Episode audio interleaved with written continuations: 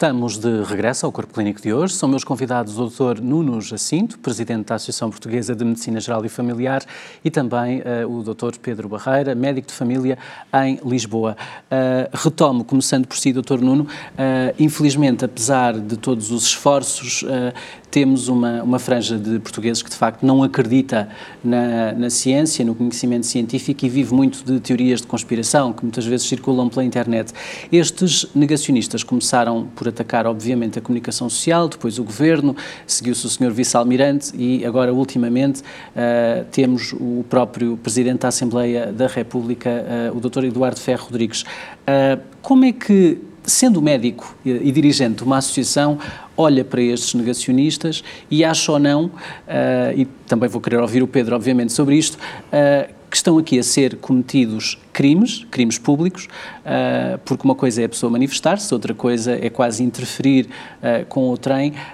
acha que, de facto, estas pessoas deviam ser criminalizadas por aquilo que têm andado a fazer? Temos aqui também várias questões importantes relativamente a esta questão do negacionismo. Uma delas é uh, marcar claramente a posição que os médicos de família são, obviamente, profissionais de ciência e, portanto, nós acreditamos na ciência e será sempre essa a nossa postura. E é também esse o papel importante da nossa parte, que é promover a literacia em saúde e promover a ciência junto dos nossos utentes. E, na esmagadora maioria dos casos, existe uma boa relação entre o médico de família e os seus utentes. E, portanto, pode haver aqui um ponto importante de contacto. Tendo em conta o que é um, a taxa de vacinação em Portugal, tendo em conta o ritmo que a vacinação correu, a aceitação generalizada que tem, podemos também inferir que o número de negacionistas não é uma franja muito grande, apesar de aparentemente até estar a crescer. Isso deve nos deixar, pelo menos, em alerta. Uma coisa é um, termos direito à nossa opinião. Podemos discordar dela, um, podemos discordar uns dos outros, mas não temos o direito de impor a nossa opinião aos outros nem temos o direito de impor a nossa vontade aos outros. A vacinação não é imposta, a vacinação não é obrigatória. É recomendada, sim, é recomendada pela é ciência. É importante sublinhar é isso que acaba de dizer. Claro, é não é obrigatória. E é aconselhada, uh, e nós, enquanto médicos, a Direção-Geral de Saúde, todos os profissionais de saúde apoiam a vacinação, não, não há qualquer dúvida em relação a isto. Podemos discutir depois múltiplos aspectos técnicos, mas a vacinação é recomendada, não sendo obrigatória. Agora, o contrário também não pode acontecer. Não podemos ter alguém que, ao não querer ser vacinado, querer impor esse pensamento, esse desejo, essa vontade a todos os outros que Quase à força, vacinados. não é? Isso não, não, é, não, não é aceitável. E muito menos é aceitável que se tente recorrer a algum tipo de violência, seja verbal, física, um, para tentar provar esse ponto. E, portanto, um, não é aceitável, não é aceitável numa sociedade democrática, não é aceitável num Portugal do século XXI, e, obviamente, que tudo o que envolva atos de violência terá que ser investigado e é, obviamente, passível de procedimento criminal. Tudo o resto cabe-nos a nós também, e aí os médicos de família reforçam têm um papel importante, eh, combater, desmontar estes argumentos com serenidade. Não precisamos de vir uh, esgrimir argumentos aos gritos para a praça pública e um, mostrar que, tal como sempre, a ciência faz o seu caminho, é robusta um, e por isso a vacinação uh, tem o sucesso que tem, quer a nível de adesão das pessoas à própria vacinação, quer a nível do impacto que temos nós temos que ver, e se olharmos bem para as curvas, se olharmos para os gráficos, as várias vagas pelas quais fomos passando, se não existisse vacinação neste momento, onde é que estaríamos com o número de casos que temos hoje em dia? Como é que estariam os nossos hospitais? Como é que estariam os centros de saúde? Quantos internamentos teríamos? Portanto, negar esta realidade com base em argumentos hum, nada científicos, muito pouco sustentáveis, com uh, teorias da conspiração, como dizia, não é para nós aceitável, não pode ser uh, a regra um, e vamos fazer sempre tudo para informar a população e para desmontar toda esta teoria negacionista. Doutor Pedro, o que é que sentiu tendo passado o último ano e meio uh, a lidar com a Covid-19, como passou, e de repente vê estas imagens e vê alguns comentários que seguramente já se deve ter percebido destes grupos negacionistas?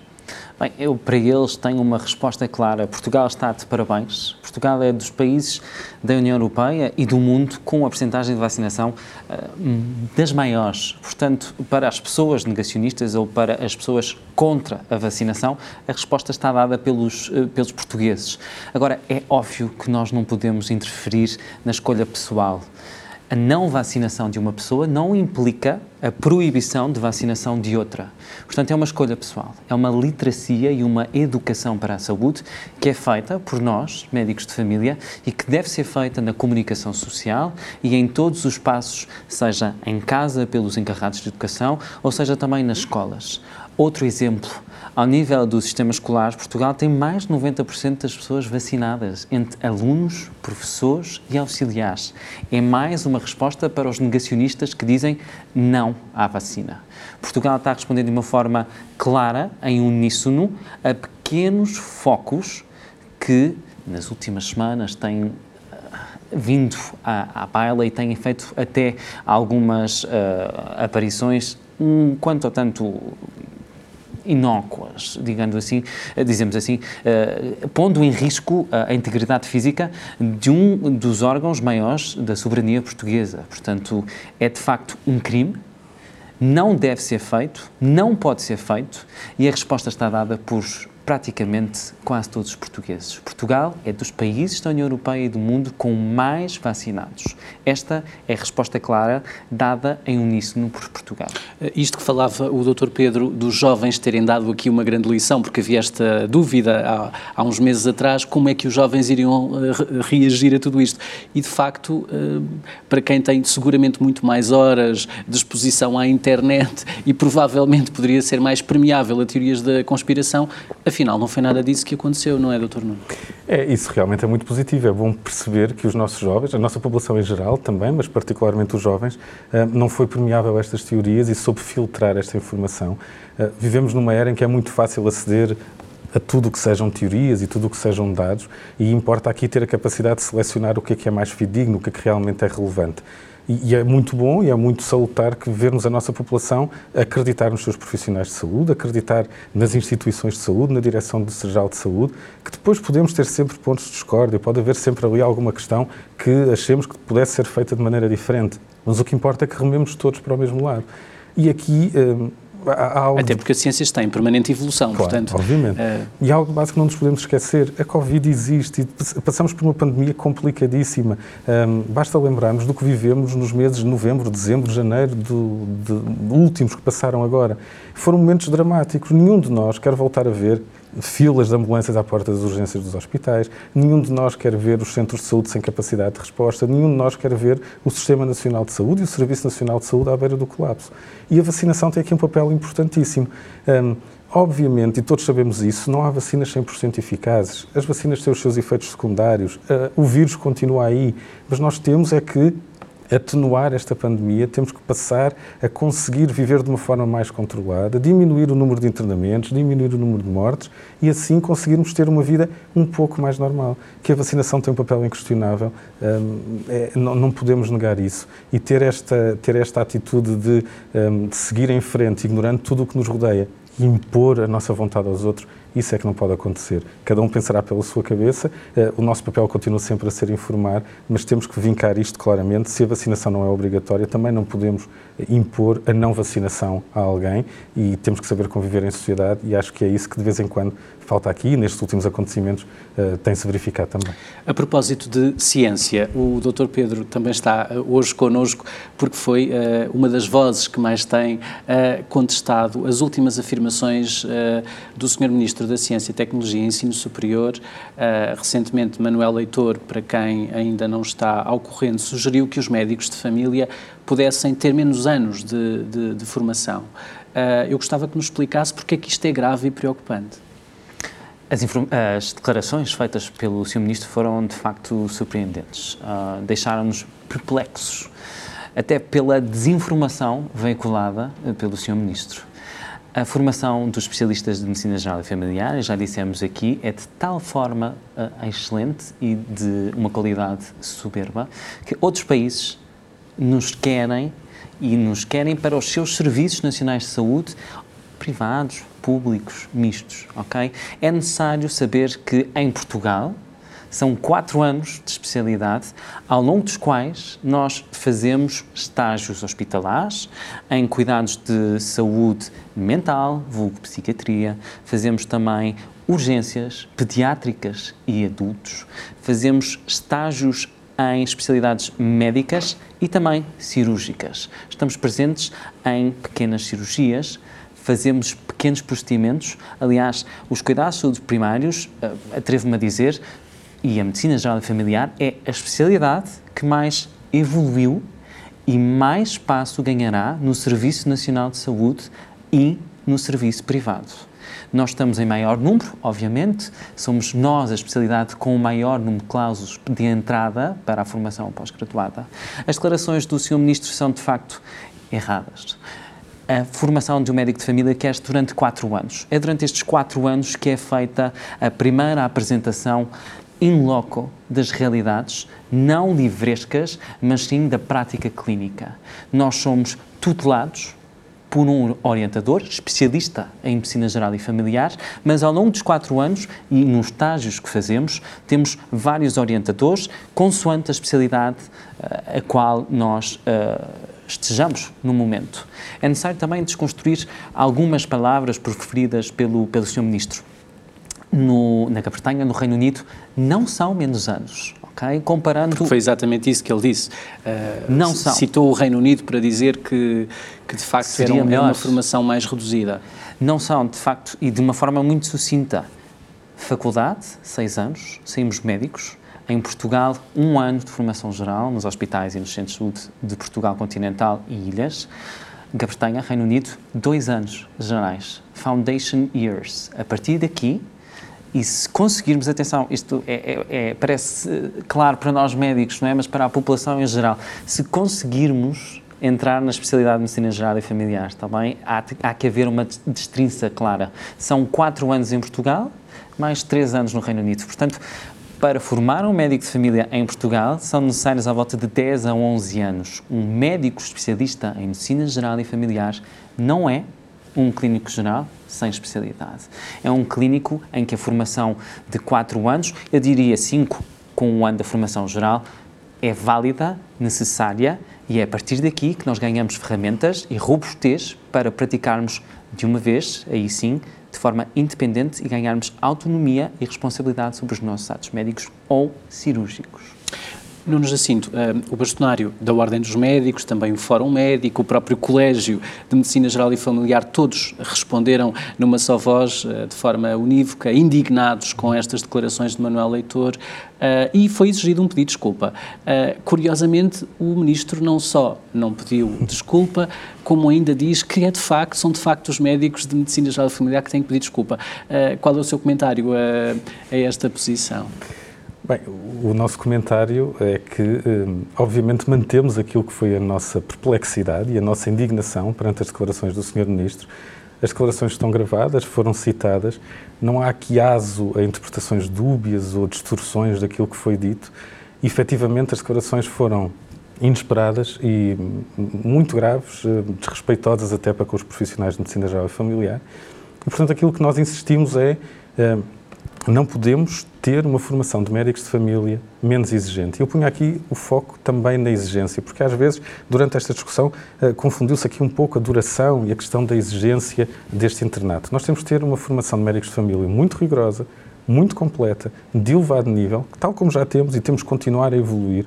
E não faz qualquer sentido, hoje em dia, pensarmos em ter profissionais menos qualificados, profissionais médicos menos qualificados. Pensemos novamente na questão da pandemia tendo em conta o papel que os cuidados primários tiveram nesta pandemia e o papel que os médicos de família têm central nestes cuidados O que seria primários, expectável era exatamente o contrário. O que interessa é valorizar o, os médicos de família. Ficamos também satisfeitos porque o Sr. Ministro, quando veio nesta segunda intervenção dizer que importava então valorizar os profissionais de medicina geral e familiar, aparentemente já reconheceu aqui que se calhar não tinha sido totalmente feliz nas suas declarações, apesar de ter dito ainda que nós é que lhe deveríamos pedir desculpa. Mas isto acaba por ser aqui uma discussão eh, que não tem um grande fundamento. As afirmações foram preferidas e já foram desmentidas por muita gente, já se provou que não correspondem à realidade. O próprio exemplo dado do Reino Unido é infeliz e agora o que nós uh, pretendemos e continuamos a exigir é mais do que as declarações do Sr. Ministro, é perceber qual é eh, o impacto que isto tem, qual é o peso que tem, o que é que isto representa a nível de política de saúde em Portugal. E por isso continuamos a exigir e a pedir o esclarecimento à Senhora Ministra e ao Governo para que nos digam claramente, então, se somos o centro do, dos cuidados primários, somos o centro do Serviço Nacional de Saúde, de que forma é que isso vai concretizar? Como é que se vai valorizar a formação dos médicos de família? Como é que se valoriza o nosso papel? E é isso que nos importa agora e é perceber um, o que é que está planeado para o futuro. Obviamente estamos sempre disponíveis para construir todas essas soluções e para afirmar de forma clara que os médicos de família têm um papel central e isso só acontece por ter uma formação de elevadíssima qualidade, de grande exigência e que a todos nos deve orgulhar. Nunca podemos ter um retrocesso nesta área. Quando toda esta história surgiu, uh, ouvi-vos uh, apelar praticamente uh, à Senhora Ministra da Saúde para que vos concedesse uma audiência e vos ouvisse. essa resposta já chegou Infelizmente ainda não, continuamos a aguardar essa resposta. Hum, esta também tem sido uma tónica dos últimos meses, anos, hum, às vezes até nem só deste governo, que é uma incapacidade de ouvir os profissionais que estão no terreno. Hum, não sabemos quais os motivos, mas uma incapacidade de nos ouvir, de perceber quais são as soluções e de, em conjunto, trabalharmos para melhorar aquilo que efetivamente todos constatamos que, que, é deficitário. E, portanto, continuamos a aguardar, aguardamos serenamente, continuamos a insistir. Um, percebemos que a Senhora Ministra tem uma agenda preenchida e complexa, mas será certamente importante ouvir os médicos de família. Durante a pandemia também não terá sido fácil, obviamente. E agora continua a não ser fácil, mas isso é inerente às funções de ser claro, Ministro da Saúde, claro. é inerente às funções de ser médico de família. Portanto, temos que encontrar aqui um tempo e estamos certos que isso acontecerá, para todos juntos discutirmos aquilo que é a situação atual da medicina geral e familiar, dos cuidados primários, qual é a importância do nosso papel e o que é que podemos fazer para o tornar mais vincado agora, a médio prazo, mas também no longo prazo. E aguardamos serenamente que isso possa acontecer. Temos também notícia esta semana, e aproveitando que estão ambos uh, hoje aqui em Corpo Clínico, da abertura de um curso de medicina privado em Portugal, na Universidade Católica. Uh, Pedro Barreira, uh, é importante a criação deste curso de medicina? Que novos cenários é que este curso pode criar ou não? Bem, em relação à importância, eu responderia com é importante dotar as faculdades públicas de condições, primeiro, e depois equacionar a abertura de uma faculdade privada. Estando já a faculdade privada em funcionamento, é importante garantir a qualidade, o rigor e a adaptabilidade do curso de medicina para um aluno de faculdade que irá exercer potencialmente o curso em Portugal.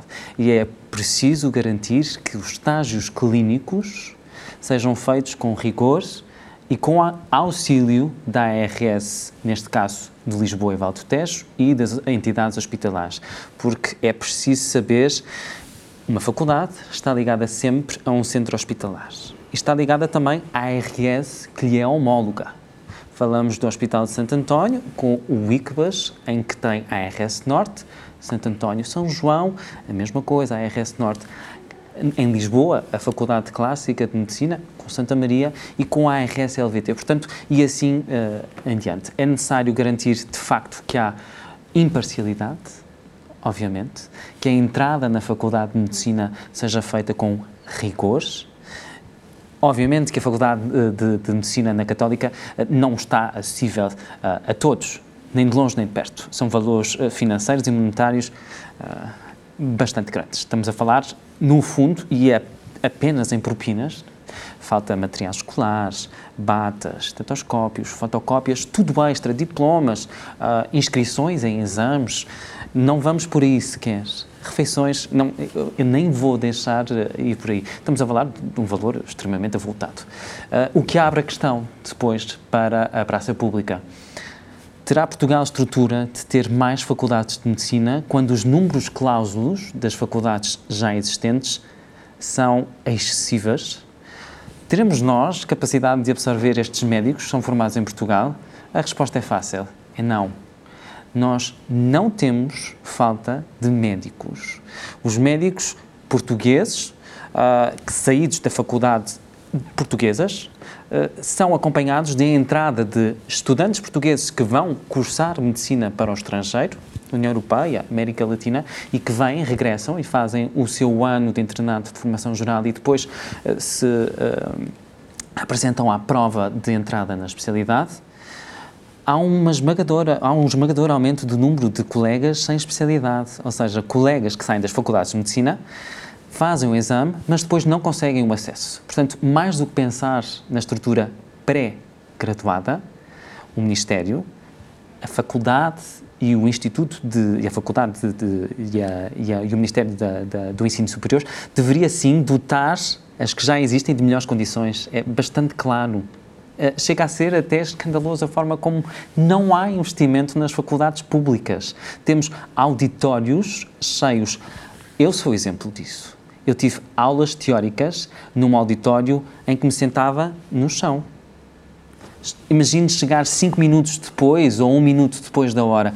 Já não tem lugar à frente, tem que ir para trás, tem que se sentar ao lado. Um utente ou um paciente numa, numa enfermaria, seja de cirurgia ou medicina, turmas de 10 pessoas. Imagina-se a receber o primeiro uh, exame físico por um aluno 10 vezes seguidas. Eu acho que chega até a ser, de facto, uh, irrisório.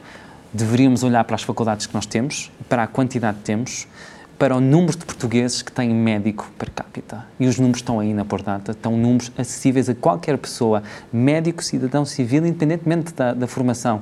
Portugal chega a ser dos países com mais médicos por habitante. Doutor Nuno Jacinto, uh, alguma coisa mais a acrescentar a esta questão do, do, do, novo curso da Católica? Não, partilho inteiramente a opinião do Dr. Pedro. Eu acho que aqui a grande questão é nós temos que saber quantos médicos precisamos para definir quantos médicos vamos formar.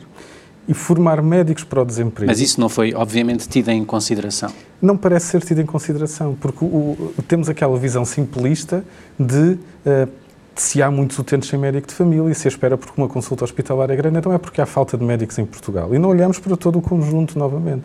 E o que nós temos aqui que perceber é quantos médicos temos? Quantos médicos temos no SNS? O que é que devemos fazer para que haja mais médicos no SNS? E quantos é que temos que formar? E aqui entram várias coisas em equação que já são previsíveis, como seja a, a idade dos médicos, a previsibilidade de reformas, a, o tamanho das listas. também. Claro que sim. E isso conhece-se há décadas. E, portanto, pensarmos em abrir faculdades sem qualquer sustentação, sem ter essa fundamentação e esse objetivo, um, formando médicos que vão literalmente para o desemprego, um, não faz muito sentido. Esta questão depois dizermos, não, mas nos médicos o mercado também tem que funcionar. O mercado já funciona. Por isso é que temos poucos médicos no SNS, eles estão a fugir. Uh, ter o mercado a funcionar ainda mais só vai ter um resultado: é uh, colocar uh, a qualidade da medicina praticada num nível inferior, com, pôr em causa esta formação, dificultar este acesso ao internato. Vamos ter cada vez mais colegas que não conseguem aceder ao internato e depois vamos ter que eh, gerir tudo isto, gerir toda esta dificuldade. E enquanto isso, temos mais faculdades a funcionar. E tudo isto tem que ser muito bem pensado. Um, e, e, como dizia o Dr. Pedro, olhar para as nossas faculdades de medicina atuais, perceber as dificuldades pelas quais elas passam, perceber o número excessivo de alunos que lá têm, bem, então que seja feito um reajuste do número de alunos. Um, isso tudo pode ser discutido e deve ser discutido com as escolas médicas e também com os modelos de financiamento das próprias escolas. Agora, abrir vagas só por abrir por motivos às vezes exclusivamente políticos, é algo que nos faz muita confusão e, mais uma vez, o que defendemos é que tudo isto tem que ser ponderado, porque uma decisão feita hoje vai ter custos muito grandes daqui a 10 ou 15 anos. O nosso tempo está praticamente a esgotar-se, mas eu gostava de vos ouvir ainda, uh, regressando um pouco atrás na nossa conversa, mas que tem a ver com formação médica, teria sido importante para os profissionais de medicina geral e familiar, para os médicos que passaram, uh, enfim, toda esta pandemia, ter tido uma formação em medicina de catástrofe. Teria ajudado. Isso é, é algo que devíamos pensar para o futuro, na eventualidade, Deus queira que não, de termos uma nova pandemia. Doutor Pedro. Bem, a resposta é, é, clara para mim, sim, deveríamos ter tido a formação. Uh, a nossa especialidade, a medicina geral familiar, foi das poucas que parou de desempenhar o seu trabalho e foi chamado para fazer outra. As especialidades hospitalares, obviamente que eu não falo da medicina interna, anestesia e cuidados intensivos, obviamente, mas nas televisões e, a, e as entradas de telejornais eram as camas de unidades de cuidados intensivos, mortes e medicina geral familiar não aparecia apareceu quando houve um surto num lar, uma celeuma de tal forma gigante que houve até declarações do nosso Primeiro-Ministro que nos deixaram completamente tristes desmotivados até, diria que é a palavra certa. Mas a, a especialidade que mais foco, e foi quase invisível, é um trabalho invisível, mas é um trabalho que nos dá prazer. Agora, é de tal forma invisível que não é dita ou comunicada para, para quem direito. Uh, obviamente que é preciso trabalho, é preciso dotar as pessoas uh, de ferramentas. A medicina de catástrofe será através da globalização, através das alterações ambientais, uma realidade já o é em outros continentes. Agora, eh, eu vou-lhe dar um exemplo claro. Centros de vacinação, os CVCs, eh, nomenclatura, Centros de Vacinação Comunitário. Foi especialista de Medicina Geral e Familiar e os internos de Medicina Geral e Familiar. Pergunta, tivemos formação acrescida como reagir, como fazer. Não, tivemos que nós. Porque os protocolos mudaram necessariamente. Obviamente, mas tivemos que nós saber fazer suporte avançado de vida. Nem todos os profissionais tinham, nem todos os profissionais têm a prática.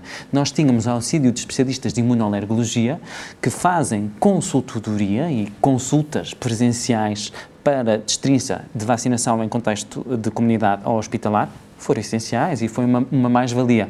Foi diminuto, foi bastante diminuto. Nós precisávamos de colegas hospitalares que nos tivessem vindo ajudar, porque esta não foi uma guerra só dos cuidados primários. Esta foi uma guerra de Portugal, da Europa e do mundo. Doutor Nunes Jacinto, mesmo, mesmo para, para terminarmos, numa futura pandemia, acredita que vamos conseguir pôr em prática uh, soluções com base naquilo que aprendemos com esta? Eu espero sinceramente que sim. Eu espero que consigamos tirar uh, as ilações devidas sobre aquilo que correu de forma positiva e aquilo que foi menos bom ao longo desta pandemia e consigamos estar mais preparados para responder a uma situação destas de medicina de catástrofe.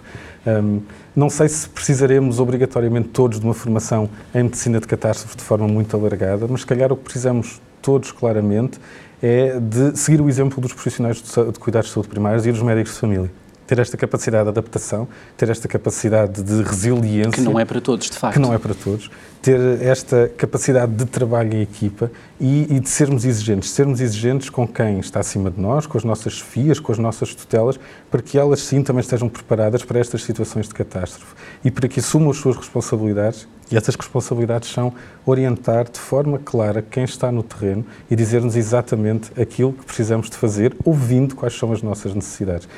Eu não posso deixar de enfatizar este papel que os médicos de família tiveram eh, e certamente que a Medicina Geral e Familiar aprendeu muito com esta pandemia e vai colocar muitas coisas boas em prática nos próximos anos. Assim faça todos os intervenientes que estão à nossa volta na área da saúde. Muito obrigado a ambos, em nome dos portugueses. Obrigado, obrigado, obrigado. aos médicos de família. Muito obrigado, Dr. Nunes Jacinto e Dr. Pedro Barreira. Falámos hoje sobre cuidados de saúde primários no pós-pandemia. Para a semana voltamos. Até lá, continua a acompanhar-nos no nosso site, em saudemais.tv, mas também nas nossas redes sociais. Há, sem dúvida, um corpo clínico de excelência em Portugal que passa aqui, no S+.